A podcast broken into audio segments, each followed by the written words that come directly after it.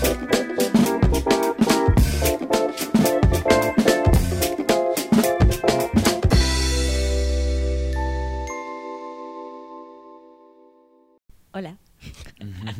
Hola, ¿qué tal? Bienvenidos a un nuevo episodio de Buena Vaina Podcast. Eh, recuerden que nos pueden seguir en todas las redes sociales, como Instagram, como Buena Vaina Podcast. Pueden seguirnos en YouTube, suscribirse a nuestro canal, Buena Vaina Podcast.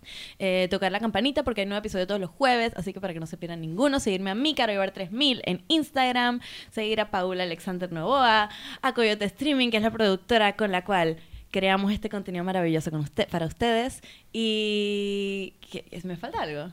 No. Ok, entonces les doy la bienvenida a un nuevo episodio de Buena Vaina Podcast. Estamos muy felices de estar aquí hoy con un súper invitado, conocedor eh, de Conocer. el séptimo arte. Ajá.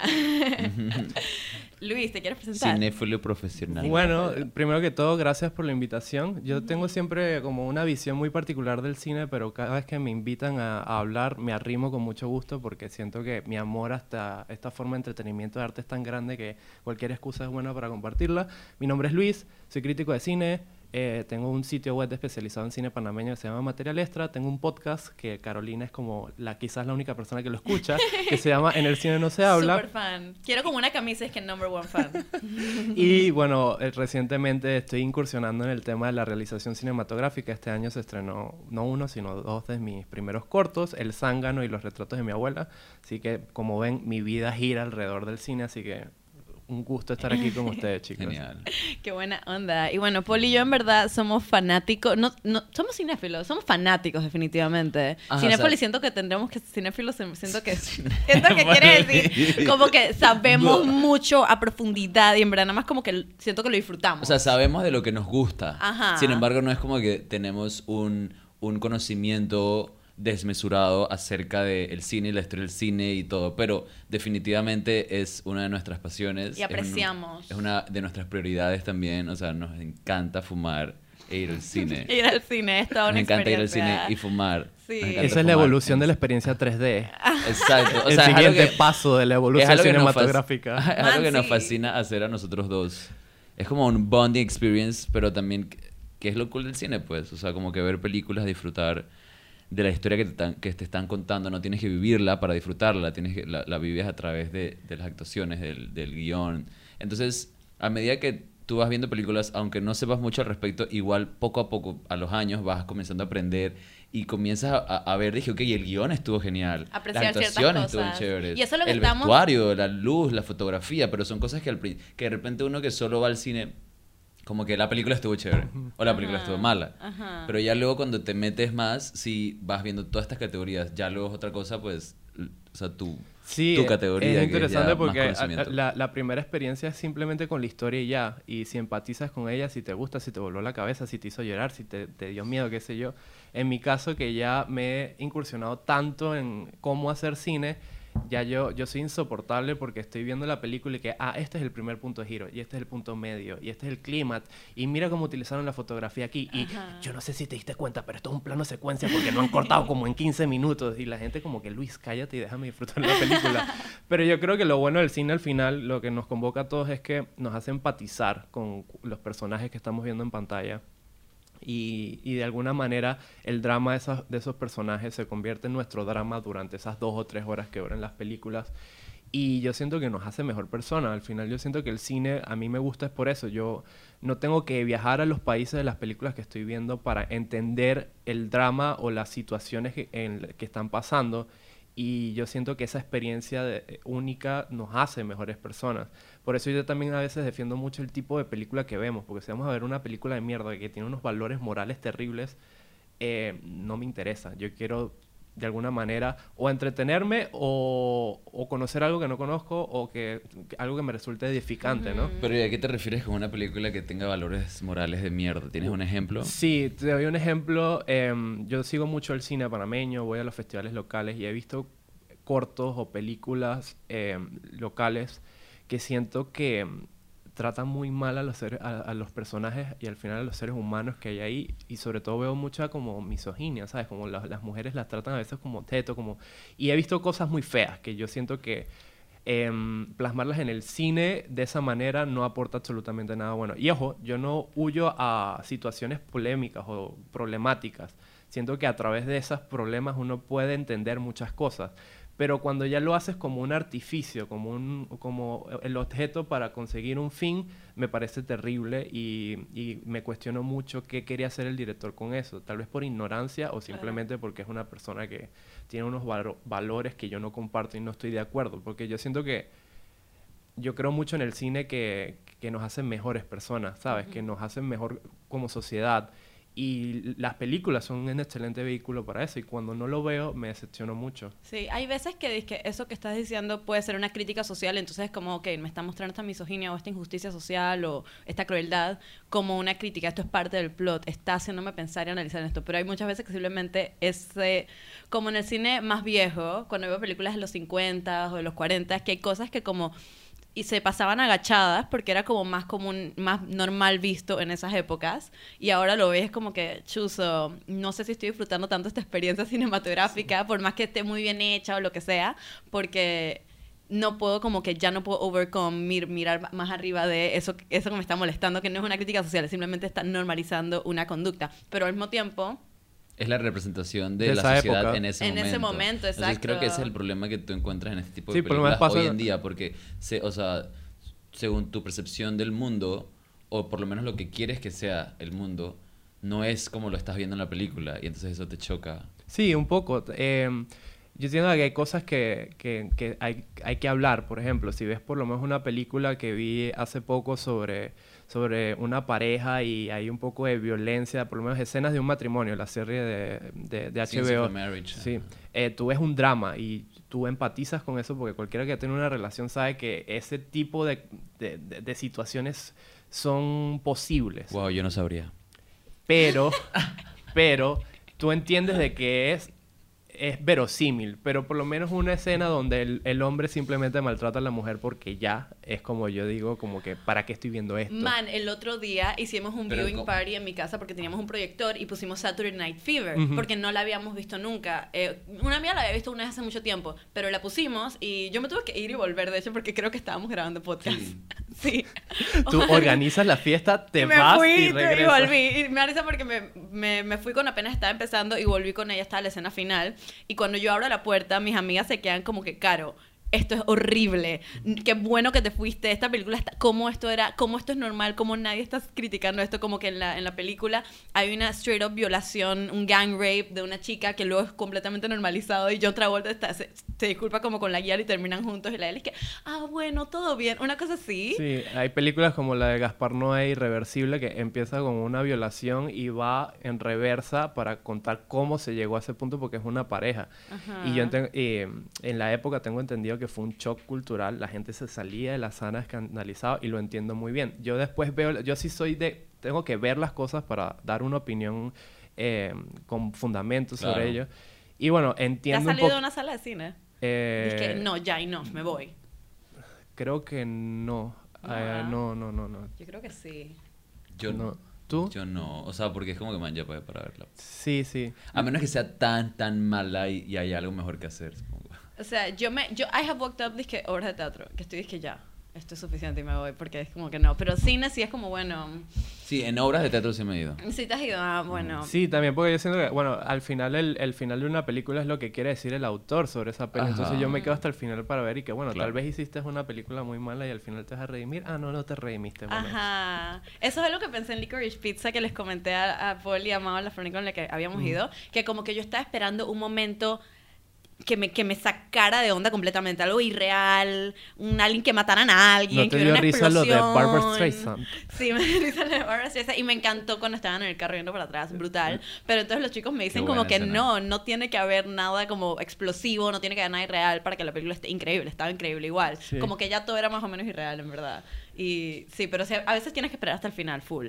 Sí, porque el momento no Es llega toda una hasta entonces. experiencia. Es toda una Sí, experiencia. Ay, y, y esos son el tipo de pelis que a mí me gustaría ver más aquí en Panamá. Lastimosamente a veces solo llegan en la temporada de los Oscars por todo el mercadeo. están nominadas, ajá. Y a mí me satura, por lo menos, la, toda esta lotes de películas de superhéroes, ya estoy harto un poquito, porque siempre cuentan la misma historia, solo cambian el traje, ¿sabes? Y, y siento que ese lote de películas le resta posibilidades a otro tipo de cine que me Es gustaría cierto. que la gente Pero viera. Bueno, que manera- justamente la última película de superhéroes que hubo, que fue la de los The Eternals, Ah, con no, Angelina Jolie, con vimos- Salma Hayek y tal. Pero o no sea, vimos después de esa la de Spider-Man. Spider-Man estuvo brutal. Spider-Man estuvo buena. Pero digo, No la la de vi. Eternals, que es como, como que la idea de que trata- están tratando de hacer ya ahora como películas de superhéroes, pero como con más trama, pues. Con- o sea, con, dije, metiéndole más mente al guion y a la historia. Y más como que diversidad también. Ajá, hay mucha más diversidad y como que signifique algo más allá de solamente como tenemos que matar a los aliens y van a destruir el mundo, pues. Sino como que más cosas de, de, de temas sociales. Y, y yo siento que fue lo, lo interesante de cuando vi los Eternals, que no fue tan como wow como normalmente veía las otras eh, películas de superhéroes. Pero al mismo tiempo sí sentí eso, pues, que la tratando de hacer de mejor calidad. Sí, esa película es interesante porque te habla de un tema que, bueno, yo de donde vengo, que, eh, que es Venezuela, habla sobre cuan- cuando te radicalizas a través de una idea como fanático, ya sea religioso o político. La película va sobre eso, aunque tú no, no, lo, no lo digan directamente. Y esa peli me pareció interesante. Vi como unas ideas más profundas y Ajá. como una sensibilidad diferente. Bueno, está Chloe Zhao en la dirección. que Exacto, la directora fue la Ella de es Nomadland, una ¿no? mami, yo la. Fue la de amo. Nomadland del año pasado. Ah, Frances fue la que ganó el Oscar el año pasado. ¿Te acuerdas que no? No, Francis, gan- Francis ganó, pero por la película, pero no, no, no por actriz. Ganó por actriz. Francis McDormand ganó el año Sí, pasado Frances actriz. ganó el, el- Tú dijiste que no ganó la que, te- la que tú querías, pero ganó Frances No por ganó Nomadland. Vanessa, que yo quería ganar a Vanessa, pero bueno, está Bueno, bien. les cuento una... eh, A mí cuando Caro me propuso el tema y que la evolución del cine, y yo que bueno, desde, desde los trabajadores saliendo de la fábrica allá en Francia en 1890 y tanto, a Spider-Man No Coming Home. Alguien podría decir de que el cine evolucionó. Pero, y, y te lo digo porque fui al cine cuando se estrenó Spider-Man. Estaba en cartelera una película panameña que fue la que quedó en el shortlist de los Oscars, Plaza Catedral. Plaza Catedral me encantó, aunque, o sea, de una manera muy rara, pero Sí. me encantó. Es una buena Yo no para el cine panameño. Es- y es una, es una de esas películas que tienes que esperar hasta el final para decir, dije, oh, ok. Sí, sí. Pero esa es una película que también, algo que me ha gustado, que todos los comentarios que he escuchado de ella se han dividido en como la las categorías que, que puedes juzgar dentro de una película. ¿Sabes? Es algo que estábamos hablando Paul y yo, era que es curioso como una película te puede gustar o no gustarte, pero aún así puedes apreciar que esta ya la actuó bien, o que la dirección estuvo buena, o que la cinematografía se la votó, pero quizás no te gustó la película as a whole, pero puedes apreciar que la votaron en esta cosa. A mí me pareció en. Plaza Catedral que todas las actuaciones estuvieron terribles. Eso es lo que todo el a mundo pesar- dice. Solamente la actriz principal de verdad me lo vendió. Y, y al pues. final fue un poco abrupto y uno se pregunta si lo hicieron un poquito por lo que pasó en la vida real o fue producto mismo de la película. No, pero yo siento que tú dices que lo habrán hecho porque, el- porque el- No al final- spoilers, no claro que spoilers. spoilers. O sea, man, tenemos que no hablar la he acerca de la Lo, visto. lo película. hablamos cuando termine ahorita. Pero O lo sea, que le quería man, contar... Literal, tenemos que hablar de la película. No, no, no en el- spoilers, porque la gente tampoco quiere spoilers. Lo que De le repente quería- la gente sí lo vio y quiere que hablemos No, al yo no quiero spoilers. No, yo digo que mm, se, af- se afianzaron tanto en esta campaña a partir de la muerte del protagonista, que los que Ajá. no saben es un niño que vivía en el área de San Felipe, de Santa Ana, este, que murió por temas de pandilla y la campaña fue tan fuerte enfocado en eso. eh, yo creo que sin duda ayudó a que llegaran a la posición que llegaron en el shortlist, de que no descarto de que en edición reforzaron un poco eso, porque la película no iba necesariamente sobre el niño, sino sobre esta mujer que perdió a su hijo y tiene que sobrellevar ese luto, ¿no? Yo siento que la película igual sí es sí. alrededor de ella y de cómo, o sea, al final ella siempre, o sea, dice que, no dice, sino como que realiza que, que la vida es más, o sea, y como que se tripea al final, dije, sí pasar con el niño, pero Oye, final- pero brother, en serio, no spoilers. Bueno, vamos a par- pero- For No, real. o sea, Pero- estamos No, haciendo no, una, una cuestión de cine y estamos hablando de Pero la última no, pero película no hay por super qué- no hay que por qué- blockbuster de Panamá. Pero Pero lo que no hay te- por qué dar spoilers. yo, yo voy a parar aquí. Lo que sí decir, quería bueno, decir... spoiler alert Es- y no, la pero gente puede exacto. pasar este, esta parte. Lo que sí quería decir es que a mí, yo lo que lamento mucho del como el panorama actual del cine aquí en Panamá con las salas es como que por el estreno de Spider-Man pasó muy debajo de la mesa películas como Plaza Catedral que nos llevan a debates que son más cercanos a mí, Es que es una de las posturas que yo más defiendo con el cine. A mí me agota un poco ver eh, mucho el cine de Hollywood porque no me siento identificado con la realidad que ellos representan. No vivo allá, mm, eh, tienen una cultura totalmente diferente. En cambio, Pa- Plaza Catedral, aunque no esté de acuerdo técnicamente como con algunas cosas de la peli, siento que nos hace debatir, discutir eh, sobre realidades más cercanas. Eh, y empatizar con esos personajes que a veces tratamos muy mal como son los bien cuidados, ¿sabes? Hay mucha gente que se y que deberían sacar a los bien cuidados de, la calle, yo no los quiero ver Debería. porque te incomodan, ¿no? Pero esas Bueno, personas tienen una realidad que eso es muy fuerte y a veces tenemos que empatizar un poco con ellos para tal vez matizar nuestro discurso y ofrecer mejores soluciones. Algo que, algo que me gusta sobre esta película, Plaza Catedral, lo que hizo sobre identificarse con un, una- un cine que esté más cerca tuyo, es que creo que dentro de lo de la evolución del cine, creo que antes la industria del cine como estaba muy puntualizada es que donde estaban los grandes estudios, o sea, Hollywood, no sé, Bollywood o lo que sea, eh, ahora poco a poco ya cada país puede hacer su propio cine con un poco más de facilidad y eso es algo que me gusta es que anteriormente en los Oscars estaban nominadas exclusivamente películas gringas y estaba la pequeña categoría de cine internacional en Navidad es que hay una película de Irán ah y, ok y- y el año pasado, antepasado, tuvimos a Parasite y este año tenemos a Drive My Car entre las nueve, Exacto, 10 que está- mejores. ma- Todavía no he Man. podido ver Drive My Car. estoy tan emocionada porque está basada en un libro de mi autor favorito Haruki de Murakami, Haruka Murakami. Ah, bueno, yo, pero- yo le quiero decir, hay una frase de un filósofo cineasta cubano que decía como que un país que no tiene cine es un país que no existe. Y yo creo mucho en esa frase porque eh, si no nos vemos representados en, en pantalla, no vamos a saber un poco quiénes somos. Como que a veces es importante vernos y enfrentar nuestra realidad en pantalla como para empezar a enfrentar ciertas cosas que hemos dilatado mucho. Por lo menos el cine panameño, hablando ya de ese tema, eh, ha tratado de, de tocar mucho el tema de la invasión y no ha sido después de tantos años que este año empezó a resultar, ya se declaró Día de, de Luto Nacional. Eh, y el cine ayuda a ese tipo de cosas. Entonces, por eso yo creo mucho en el cine nacional sobre... Y no, no, yo, no quiere decir que yo no lo veo ni lo disfruto, pero estando aquí en Panamá y siendo esa mi realidad, yo voy a apostar mucho por el cine nacional y quiero darles una recomendación. Está en YouTube, así que todo el mundo la puede ver. La mejor película del cine panameño se llama La Estación Seca de José Ángel Chicho Canto. Yo sé que ustedes dos la van a ver y les va a gustar. Háganlo. Oh, ok, Bueno, pero recordando el anotado. final de Plaza Catedral. no es- man en serio me voy a morir voy a llorar voy a llorar Así como termina Plaza Catedral. la escena final la voy a escribir de inicio a fin ok aquí va. Exactamente. Lloro. No, genial, sabes que mi mamá y mi hermana son full de spoilers. O sea, ellas están es que en la película, eh, gu- mientras están en el cine googleando cómo termina. Dije, buscando qué pasó ¿Sabes al que final. Yo, no tengo, yo puedo ver to- una película y disfrutarla totalmente, aunque ya me, me hayas contado el final. Yo no, Sí. yo de hecho ni y siquiera las veo series trailers. también. Es más, hay veces que hasta que, porque me dices, dije, man, el final, mira, esto pasa, me dan todavía más ganas de verla. Mira. Porque simplemente quiero ver cómo se desarrolla y cómo lo actúan. Yo trato de saber lo menos posible. El spoiler fue algo que inventó Alfred Hitchcock, creo que a partir de Psicosis o de, Los para- pájaros, y, pero siento que era como una movida más de Porque mercadeo. Hitchcock no le dio la último, el último capítulo a ninguno de los actores hasta el día que lo filmaron. Exacto. Ajá. Y yo siento como que se institu como que se ha vuelto tan esta tendencia de que no me spoilees y yo siento que mira, si la historia es buena, ningún spoiler se va a arruinar la experiencia. Para mí Pero bueno, sí. yo, yo procuro respetar Yo también a las que- personas que quieren tener ese efecto ajá cuando lo Yo ven. en siento que para mí es como que, como la idea de decirlo, pues. O sea, si tú dices como que el spoiler me la va a cagar,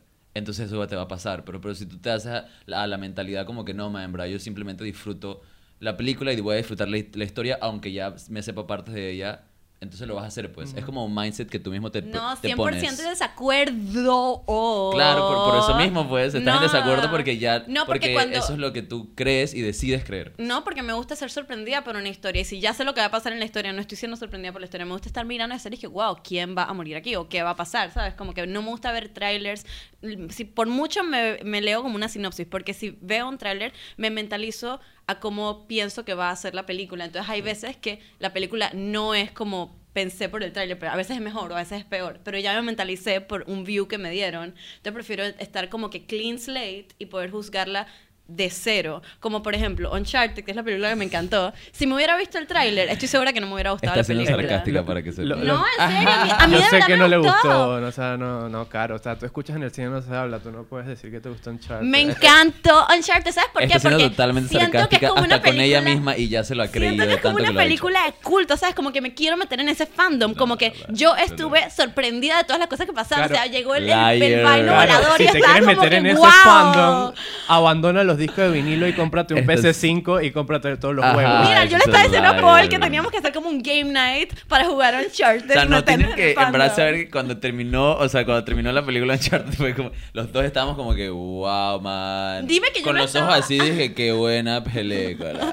Man, yo Pero estaba- mientras estábamos viendo la película sentados era dije, Men- no eso- puede ser. Wow. Eso es mentira. Wow. Yo estaba reaccionando de verdad. No, pero no, literal. O sea, Ahora, estábamos ya como ya que- no sé si les gustó o no, pero bueno. No, estábamos Ese- literal van a tener como- que ver un chart.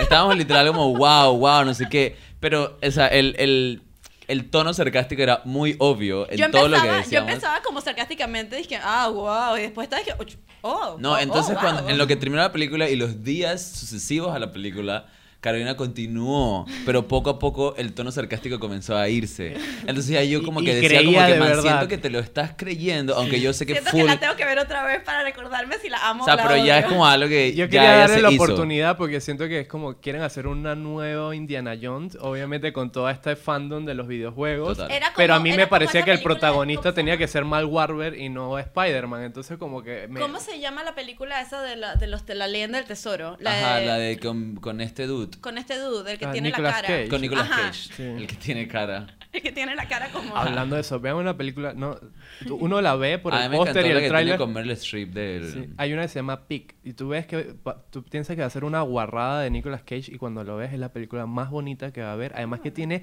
el mejor personaje animal del año pasado que es un cerdito que busca trufas en el bosque. Es increíble. Me esa encanta. película. película animada. No, no, es, es, eh, like action, pero hay un cerdito, literal, hay cerditos que entrenan para buscar trufas en el Sí, bosque. eso Sí. es real. Y como son muy valiosas y cuestan Nosotros mucho. confirmando, es que podemos confirmar que Eso dice la verdad. ocurre sí. porque los manes, los pigs, le sienten el olor de las Sí, They sí. do Entonces vean esa peli porque por el tráiler tú piensas que va a ser como un John Wick y termina siendo como John un Por drama eso no hay que ver el tráiler.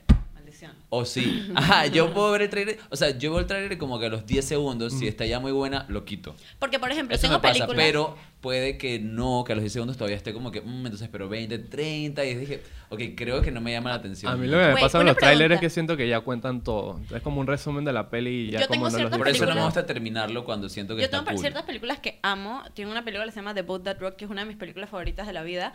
La amo, es muy musical, pero el tráiler es súper malo. Y cuando le- se la recomiendo a la gente, le digo, please no mires el tráiler porque vas a estar pensando que no es buena. Y cuando la ves, te quedas que, wow, qué genial película. Bueno, y hay casos que buenos hacer que- el trailer es todo un negocio Sí, sí, sí. Es, Sí, mar- es que el tráiler no se encargan los directores o los artistas, No, se es encarga el departamento que de marketing. Pero ¿sabes Sí. qué? ¿Sabes qué sería interesante? Que en los Oscars hubiera una categoría de Y que mejor tráiler.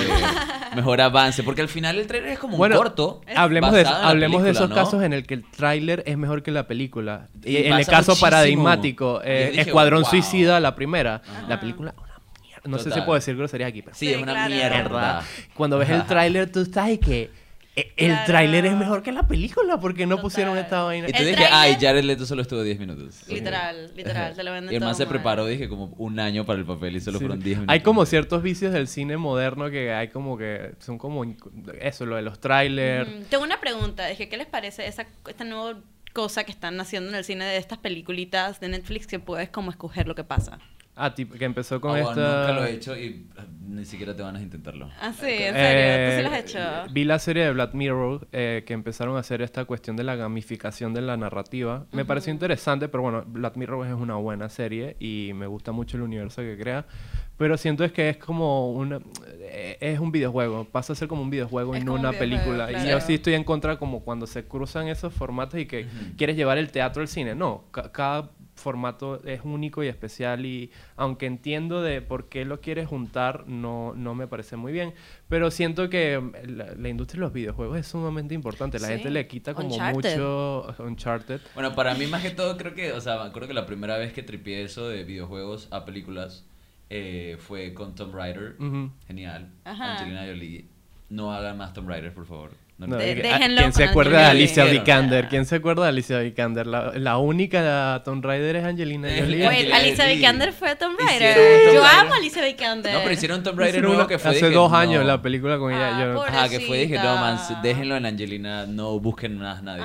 Ese es como la gente ves- que está haciendo es que el remake de Harry Potter, que es Sí. dije, ok. ¿Quién- alguien está haciendo el remake de Harry Están haciendo el remake de Harry Potter. Con unos peladitos y una vaina. Que va a salir como en tres años, una cosa así, Wow, pero sí. no lo quiero.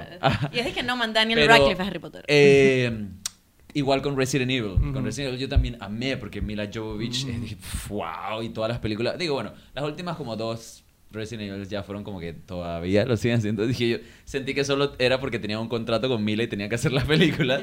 pero las primeras como tres Resident Evil, yo estaba, dije, man, dale, o sea, Mm. dámelo todo. Creo que no, no sé si Underworld también es... No, eso creo que es Esa un no cómic. es. Me encanta on que todas its estas own, películas ¿no? que están...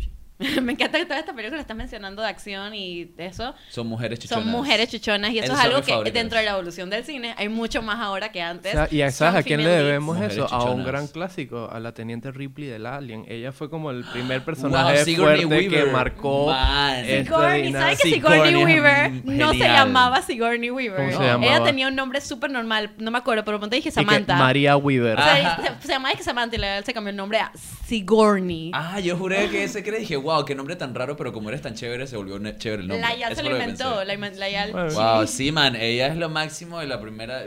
Wow, qué bueno, me encanta que sacaste a relucir eso. Yo amo a las mujeres, dije, protagonistas en acción, chuchonas. Un tema que se ha salido, que ha salido por ahí es que en los Oscars y en las premiaciones en general deberían como quitar la diferencia entre la categoría de mejor eh, Actor y actor mejor y actriz. mejor, Sí, actriz, sino nada más que Como hicieron ahorita en los. Porque dije, ponte, en los Mer- Brit Awards. ponte Mer- Meryl Streep está en una categoría distinta a, que no sé, póngame un actor muy pretty. Lo más es que yo sé que- Michael, Hopkins. Michael Asbender. Como si no se como si no pudieran ellos darse entre sí, como si Meryl Streep no le pudiera ganar a este ¿Sabes man, que yo ¿sabes? tengo, o sea, yo tengo una, o sea, yo tengo como una dicotomía en mi mente acerca de eso, porque por un lado es como que exacto, debería ser mejor actuación del año. Ajá. Porque, Principal ajá, y... y obviamente no, Meryl siempre ganaría. todos los años. todos los años. Siempre ganaría. Le estoy viendo una cara a este man. Ajá, yo dije Mira, que eh, ¿Qué- Paul, qué tenemos hicimos, que decir sobre hicimos- Meryl Streep? hicimos voy a terminar mi Sobre pensamiento y Termina tu pensamiento y Meryl. te digo lo que tengo que decir sobre Meryl. ajá. Y entonces, claro, Meryl siempre ganí- ganaría o Frances o Olivia o Nicole. Olivia ha o, sido Mira, ahorita, como tres años ahorita la reina, la única reina es Kate o Blanchett. Jennifer Lawrence o Kate Es Blanchett. cierto que Blanchett está ganando, pero no me gustó Kate Nightmare Alley. amo. Ni siquiera la A nominaron. mí me encantó Nightmare Alley. La vimos juntos también. Sí, y a mí no sí me gustó. gustó, a mí no Ok, pero Ah, lo que sí siento es como, sí, eh, sería como lógico que sea mejor actuación. Sin embargo, por un lado es como que no me quiero perder de que, de que siempre, o sea, de que haya mujeres, más. ajá. Porque haya, porque igual son entonces dos personas que ganan mejor actuación. En esa manera, sí sería lo más lógico, pero al mismo tiempo entonces solo sería una mejor actuación. Y como que quiero que Es sean cierto. dos premios. Hay No festivales que me de quiten un premio. Hay festivales de clase A que ya están empezando a eliminar el sesgo del género en, la- en los premios de interpretación y a mí me parece súper bien porque a veces Es que es súper bueno, pero al mismo tiempo dije, mamá, me está quitando un ganador. yo lo que haría es más que ganadores. y que no- nominen a tres mujeres, a tres hombres y que se escoja la mejor interpretación principal y de reparto ahí. Porque sobre todo también este tema de que los Oscars ahora son como duran mucho y la gente como se aburre y como que pondría chicha al asunto. Sí, Y por el ejemplo, problema en es que dirección es mejor dirección, no es mejor y director ya. y, directora. Y yo creo que debería ser así. Y lo que te iba a decir sobre Meryl Streep es que ¿Qué hicimos un a episodio sobre quién es la mejor actriz viva del momento. Meryl Streep. Y yo dije que Oh, a. Meryl, Meryl- Meryl- Meryl- no sé si Caro escuchó este episodio. Pero mira, Meryl Streep era la mejor actriz viva, pero hace 20 años solo hace papeles para su lujo personal y ninguna historia Y she can, trascendente. she can, porque she's a Claro, queen. porque ella dijo como que, ¿sabes que Voy a hacer ya lo que me da la gana y pasar tiempo con mi familia porque I'm an icon. Y que, la, y que la dama de hierro, y que, ok, esto es el show de Meryl Streep, ¿y cuál es la historia? ok. ¿Cuál es la película? O sea, ¿dónde está el interés además de Meryl Streep? Espera, Meryl Streep en Don't Look De la dama de hierro. Sí, sí. Y entonces yo lo ¿tú que abogo es que... cómo viviste a Margaret Thatcher a través de, la, de, de Meryl. Es como esta... Tuviste... O sea, te dan ganas de saber acerca de Margaret claro, Thatcher. claro. Y entiendo, es tremenda Y intérprete. es que la película en sí no era como que de como era más como de ese momento en la amnesia de la man y la como que ya el declive de la tipa Pero mi teoría es la siguiente, que... y yo luego creo- The Post. Sí, mi teoría es la siguiente, que la mejor actriz tiene que acompañar a una película para hacerla aún mejor y siento que últimamente las, las escogencias de papeles de Meryl Streep es para su lujo personal y no tanto para buenos proyectos como película y ahí me gusta más que Kate Blanchett Creo que porque entiendo tu Porque punto. sientes que coge mejor sus Sí. papeles. Creo que entiendo tu punto porque. Rompe el cable. Es O que- sea, eh, lo entiendo pero no, estoy de o sea, acuerdo. comprendo, exacto. Com- Ok. co- comprendo tu punto. ¿Qué pasó? No sé. Comprendo tu punto acerca de lo que acabas de decir. Pero sabes que lo que dijo también concuerda con algo que mencionaron en el documental acerca de What Happened Britney Murphy. No, pero lo que yo siento es que, lo que, siento es que, que de cierta manera alrededor de Meryl Streep se ha, o sea, se ha creado esta, esta burbuja, este aire de como que, wow, la mejor actriz en vida, etcétera, etcétera, que luego cuando hace una película es difícil no concentrarse en ella y tripeas que es como que la película alrededor de Meryl, pero es porque la man simplemente ya tiene como que toda esta cola arrastrada Sí, que, este- no, que es difícil no estar pendiente de todo de lo que ella está haciendo. ¿Tuviste- pues. Eso es ¿vieron? lo que me gusta en la sutileza de Olivia Colman. Siento que ella da una tremenda actuación sin ponerse, dije, solo mírenme a mí, ¿sabes? Pero es que siento que Meryl, o sea, Meryl obviamente es una man súper humilde. y como que te das cuenta que La no es una conocemos, tipa- cenamos con ella todos los jueves. O sea, te das cuenta que no, o sea, porque hay películas que la man ha hecho que son, dije, pff, Sí, sí. o sea, dije, me- no me acuerdo ¿Te acuerdas nombre ni que era nada, como una pero la- comedia romántica donde ella se enamoraba como de su ex y era creo que Alec Ajá. Baldwin? ¿no? Sí, es Alec. Baldwin. Ajá. Y que la man hacía al lado en su casa y hacía ¿Ustedes al vieron lado y de que la Don't Look banda. Up? Sí, la vimos. Vieron que ella y que como fue después de la pandemia, ella como que estaba sumamente insegura por volver a actuar Ajá. y de paso estaba con Jennifer Lawrence, con Leo DiCaprio, con Jonah Hill y dice que le costó mucho esa película y de paso con esto que tú hablas de Meryl Streep es como un mito viviente, Es. se sentía como sum- como una presión adicional de que Pobre pero Meryl. ¿cómo hago? Porque de paso tengo que hacer como esta especie de, de, de Donald Trump femenino en Ajá. este papel. Y dice que su papel más difícil fue eso. Y yo creo que sí, es por talento, es la mejor actriz del, de, viva De la historia. La historia. puede Porque he ser. visto las anteriores, o sea, tipo, he visto a... Pero, eh, pero me gusta, por ejemplo, mucho más el enfoque de por lo menos Fraser, Fraser McDormand, que O escoge Frances. papeles como muy puntuales y los eleva. O yo adoro a Kate Blanchett. Ella actúa en esta película que a mí me encanta, que es la Midnight de... Merrily. No, No, es- cual, bueno, el, el último Oscar que se ganó fue por Blue Jasmine, que fue, dije, wow, Ofe. me encanta como la madera como, Me encanta como la película. retraída y como, pero al mismo tiempo, o sea, como que este personaje Ella hizo súper este, raro se me olvida el nombre, pero es este drama ¿Cuál? lésbico con esta Rooney Mara, eh, que a mí Ah, me encanta esa eh, peli, es una de mis favoritas. Algo con J. Espera, June- esa June- se llamaba, era el nombre de una persona. Era Ajá, como un June nombre. Jane, Gina. June- No. Gina, No, Gina, bueno, Gina. se me olvidó, pero, pero prefiero ese tipo de enfoques a la hora de, de- de entrar en este debate. y A mí me encantó en Nightmare Alley. ¿La viste Sí. en Nightmare Alley? Sí, sí, sí. O sea, yo que siento que su actuación fue, dije, lo mejor de la, de la película. Y ahora vamos al lado opuesto, ¿cuál es el mejor actor vivo? Anthony Mira, Hopkins me encanta. Anthony Hopkins es maravilloso, The Father maravilloso, Anthony pero Hopkins. pero O sea, dije, y...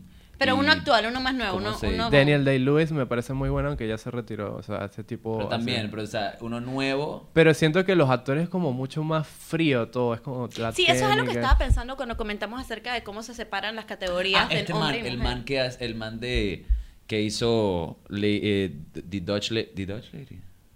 Ah, eh, Eddie Remray. Animales fantásticos. Eddie Remray. ese man es buenísimo. Él es muy ¿no? bueno, es cierto. muy bueno. Pero eso es algo que estaba pensando cuando hablamos sobre separar las categorías de entre hombre y mujer, sobre cómo gener, o sea, si te fijas en toda la categoría de nominaciones de actrices, la mayoría de los papeles se enfocan en algo muy como ves sus emociones, o sea, te relacionas con cómo se siente en general, o sea, no sé, son son experiencias que es más sobre cómo expresan sus sentimientos y son mucho más como así como delicadas en esa manera, mientras que los hombres muchas veces los papeles que son nominados eh, o que son más interpretados por los hombres de una manera espectacular son como eh, toscos o fuertes o, o hombres que tienen que tomar decisiones difíciles. Por eso me gustó o- Anthony Hopkins en The Father, porque de verdad Era que muy gentil me hizo llorar el- de la manera en la que se, se, se mostraba tan vulnerable y tan débil cuando de la nada le- se- no se acordaba y no sabían dónde estaba o si estaba o no estaba. Y hablando de eso, a mí me gustó mucho Power Ah, of qué the Dog, la actuación No la de. Benedict Cumberbatch. buena, Benedict, porque habla- el personaje de él es el típico vaquero machirulo, tóxico, Ajá, red flat cada vez que da un paso. Pero la forma en que revierte ese mito eh, es increíble, así que tienes que verla antes de los Oscars. Sí, la tengo que ver. Es la siguiente que quiero ver ¿Viste. The Eyes of Tammy Faye con Mm, Jessica. Chastain? Estamos hablando de esa. Está muy buena, Sí. me gustó. O sea, la película en sí, la actuación de ella fue, dije, wow. Y me acuerdo que apenas vi la película y comencé a leer los reviews, todo era eso, pues como que la película, whatever, pero se tiene que ver solo por la actuación de Y Jessica Chastain. me eh, encanta cómo ella se, la ves, la, que te la crees. Que es, Y que quiero está- preguntarle algo porque creo que ya el tiempo está ahí como contando. em, ¿Streaming No, o sala de cine? Sala de cine 100%, 100%. Sala de cine. Digo, para ir al cine. sala de cine. O sea, no puedes ir al cine en tu casa. Me da lo mismo que que una película increíble esté en Netflix y la pueda ver gratis o nada más con mi suscripción. No, que yo prefiero, si puedo, ir y pagar al cine y comer mis palomitas. En verdad, yo quería, yo quería preguntar cuál era su película favorita de Meryl Streep.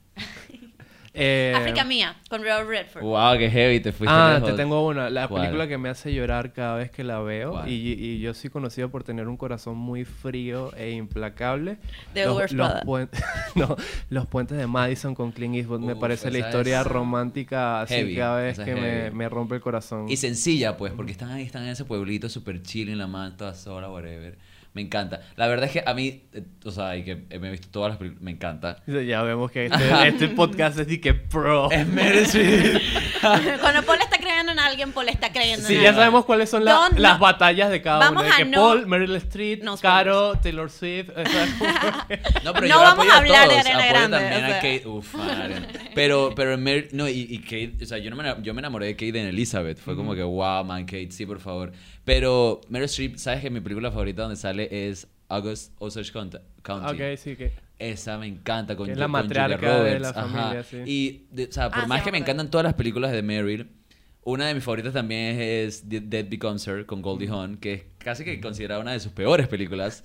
pero a mí casualmente en esa película fue que yo supe quién era Meryl. Eso fue cuando yo estaba súper chiquito. Esa es la que tú me has dicho que vea y que no he sí, visto. que las Ok. manes, o sea, sabes, como que... ¿Cuántas películas le recomiendas a ella y no termina viendo? ¿Y cuántas le recomiendas tú a él? y que- ¿Cuántos me recomiendas No tú en sé. tu podcast y todavía no he visto? Pero a mí me encanta. Esa dije de... Pero ¿cómo- no sé cómo sí, se llama en español. El, No ah, sé. Se llama como Agosto o algo así, creo. Agosto, como sí, sí, que, agosto. Eh, pero esa película es súper fuerte. En sí, la película en sí me encanta. Y me acuerdo que estuvo nominada al Oscar ella por Mejor Actriz, pero no ganó esa vez.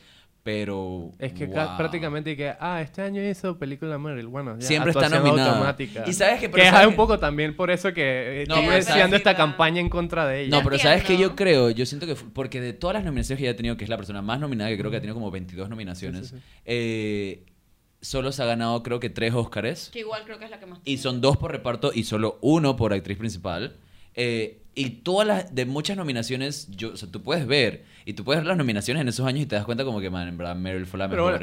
y yo es- siento que de cierta manera Meryl le dice a la gente... Paul no va a parar. Y eso es un No, pero- debate, eso es un debate de que cuánto de los Oscars es mérito artístico y cuánto es campaña de mercadeo. Mucho, o sea, por ejemplo, la vez que se ganó Gwyneth Paltrow por Shakespeare in Love, que fue, dije, man, qué chucha. eso es Harvey Weinstein y ya Harvey sabemos cómo Weinstein. terminó. Igual que esta, la man que es como que la tía de, de Spider-Man, que también se ganó una- un Oscar y que ¿cómo es fue, dije, ella? whatever. Esa, Sí, esa ella es bien- ella es bien película. whatever. Mel- Mel- Alisa Milán, no, es No. eh, em, Algo con M, una Sí, vaina M. así. Pero bueno, la cuestión es que yo siento que Meryl, mucha, la mayoría de las veces que está nominada, le dice a la gente como que, man, no voten por mí, denle el Oscar a alguien nuevo, ¿sabes? Y por eso, porque yo es full siento que la man full debería tener muchísimos más Oscars de los que tiene. Este episodio realmente se llama, chicos, los engañamos ¿Y con el título. La evolución de la carrera de Meryl No, y sabes Literal, que siento que sabes que siento que es como no la nueva Meryl Streep porque obviamente nunca nadie va a ser igual que ella en mi lifetime por lo menos pero sí siento que una muy buena buena buena open comer es Mila Jennifer, Kunis. Jennifer Lawrence Je- Jennifer Lawrence ¿qué te parece Jennifer Lawrence? Pero se ha parado, no ha hecho nada Me, me Sí, está como mucho con su primera película. Ah, pues estaba, estaba preñada, estaba dándole eh, prioridad a su familia. eso. Mí me gustó mucho con su primer papel, que es Wintersbone. Cuando Wow. yo la vi fue que. Ah, esta- Winter's Bone, yo quedé creyendísima. Y después la vi como en, en- ya en Hunter Después Games y fue, como se- ya, ya el de Winter's Bone. sí Hunger Games fue como que la man hizo plata y ok pues Eh, Ah. Mother fue como la última Yo no vi película que yo vi que mí dije, wow. Joy ¿tuviste Joy? Joy también, aunque yo no soy muy fanático de David O. Russell, esa película sí me esa gustó. película me encantó Me- ella me hizo llorar me hizo reírme me Sí, hizo sí, uf. sí. Y bueno obviamente Silver Linings Playbook. Playbook. Wow, man. Yo siento que Jennifer Lawrence es muy, muy buena. Debería meterse más en el method acting como Meryl Streep y de repente le saldría todavía mejores papeles. A mí me parece que... Ah, ah. Ah, bueno, hablando de, ¿sabes qué me pareció interesante? Hablando de lo de la evolución del cine en sí, ¿sabes? Es muy divertido como ahora las series las están haciendo como si fueran, dije, también cine. No, más que todo como que yo me acuerdo que la primera vez que comencé a tripear eso fue en Big Little Lies, Ujú. o sea, con Nicole Kidman y Reese Witherspoon y toda esta gente, que comenzaron a hacer series de una manera súper dura, pues. Y siento que va en parte de lo de la evolución del cine porque recuerdo que al principio creo que, o sea, yo tenía un libro acerca de como el cine y cuando estaba leyendo, creo que por un momento la televisión, cuando salió la televisión dije, wow, man, la televisión era boom y había cine. Sin embargo, la gente no iba al cine, prefería La televisión. y la televisión era como que lo que más inversión Bueno, es tenía. que cuando salió la series, no sé televisión la gente decía que esta sí va a ser la muerte del cine, porque al cine lo están matando a cada rato y al final son ecosistemas diferentes. Y luego hubo un cambio. Y luego entonces el cine, más inversión y wow, película. Y luego ¿Y quién siento sabe que si es terminan poniendo vaina de- series en el cine? Porque Eso son mismo, tan ¿te alta calidad y, y ahora las series ya se han vuelto más cinematográficas, Exacto, ¿sabes? le Como durísimo. como fuera que tiene unas secuencias y tú te quedas como que Es, wow. Por ejemplo, y parte importante Quiero de ver eso esto en la es- pantalla es grande. HBO con, con The Sopranos, con, Con The Game of Wire. Thrones, con Otro todo punto eso. importante Game fue of Thrones, Breaking Bad, marcó un hito. Y ya creo que el, el acabó se fue con Games of Thrones, que llevó como esta, esta estructura de blockbuster que vemos tanto en las películas de Marvel y superhéroes a una serie. eh, eh, con el hermanado con el Señor de los Anillos que van a hacer la serie yo siento que va a ser un desastre total porque no sé va a Imagínate ser ver que el. Señor de los Anillos no en el cine, pues, ¿sabes? Como que ese tipo de vainas. Oh, ok. Estás contando el número de Oscar que ganó El Señor de los Anillos en su momento. Wow, fueron como 11, Se ¿no? fueron como- Creo fue- que es la película. Y Titanic es la, con- que la que tiene más Oscars. Y creo que la segunda es Señor de los Anillos. Y Yo- bueno, pues yo siento que por más que querramos seguir conversando, Sí, la evolución del cine vamos harían a falta tener como que invitarte de nuevo Yo como vengo, yo cuatro vengo, veces yo más. yo vengo, yo. Me gustó que terminamos con HBO porque HBO me parece que siempre ha hecho muy buen cine y ahora muy buenas series, ¿sabes? Como que todo lo que es HBO es muy high quality y creo que ese es el futuro, como que las series son también parte Yo de- quiero decir algo Sí, polémico totalmente. antes de que me despidan. Me encanta, dale. Euforia es mucho mejor que Succession. ¿Oyeron? ¡Wow! ¡Wow! ¡Wow! ¡Wow! Succession es buenísimo. Creo Wow, que están en Suc- no es- diferentes reinos. No, Euforia. Succession es simplemente mejor en el mismo Es reino. mejor. ¡Wow! Yo no sé si es- yo no sé si diría Yo vine aquí a sembrar polémica. Con esto Luis se puede ir por favor del estudio. Eh, Yo siento que si en la que metan a Meryl, en Euforia. esa va a ser la mejor. Imagínate Meryl en Succession. Eso Man, sería épico, Meryl. man. Bueno, en No, cada. en verdad me la, me la- exacto, me la full vería en Succession, La vería full en. Succession. En, en. Euforia, ¿qué sería? Pues nada, no hay nada. Sí. No, no, no- No. No, no, Pero bueno, ya. exacto. Muchísimas gracias, Luis, por venir. De Gracias verdad que a ustedes me por la invitación. Me ha encantado muchísimo. O sea, creo que la Después hacemos un episodio solo de Meryl Streep. Ya, este. O como de, no sé, man, pero full, full va, full, full va a pasar algo más. Eh, de verdad que les queremos agradecer a, a ustedes por vernos, por escucharnos. Recuerden que nos pueden escuchar cada jueves. Eh, nos pueden ver en YouTube también, en el canal de Buena Vaina Podcast. Nos pueden seguir en Instagram, Buena Vaina Podcast. Pueden seguir a Caro Ibar 3000, Pablo Alexander Novoa. En el cine no se habla, en Instagram, Facebook, en Twitter y en todas sus redes Escuchen el sociales. cine no se abra, mi segundo podcast favorito porque el primero es este. Coyote Streaming, que es la productora que es parte de este equipo que hace todo esto posible, es súper genial. Y nada, gracias por vernos. Comenten si les gusta o no les gusta Meryl Streep. ¿Saben qué pueden hacerme qué favor? Pueden comentar todos los nombres que no nos acordamos. Alguien, por favor, puede comentarlos porque después... O lo que sea que quieran comentar. Sí, y cualquier opinión, cualquier eh, sugerencia para, para otros episodios también, bienvenidos. Y que les vaya bien, que tengan un excelente fin de Besitos.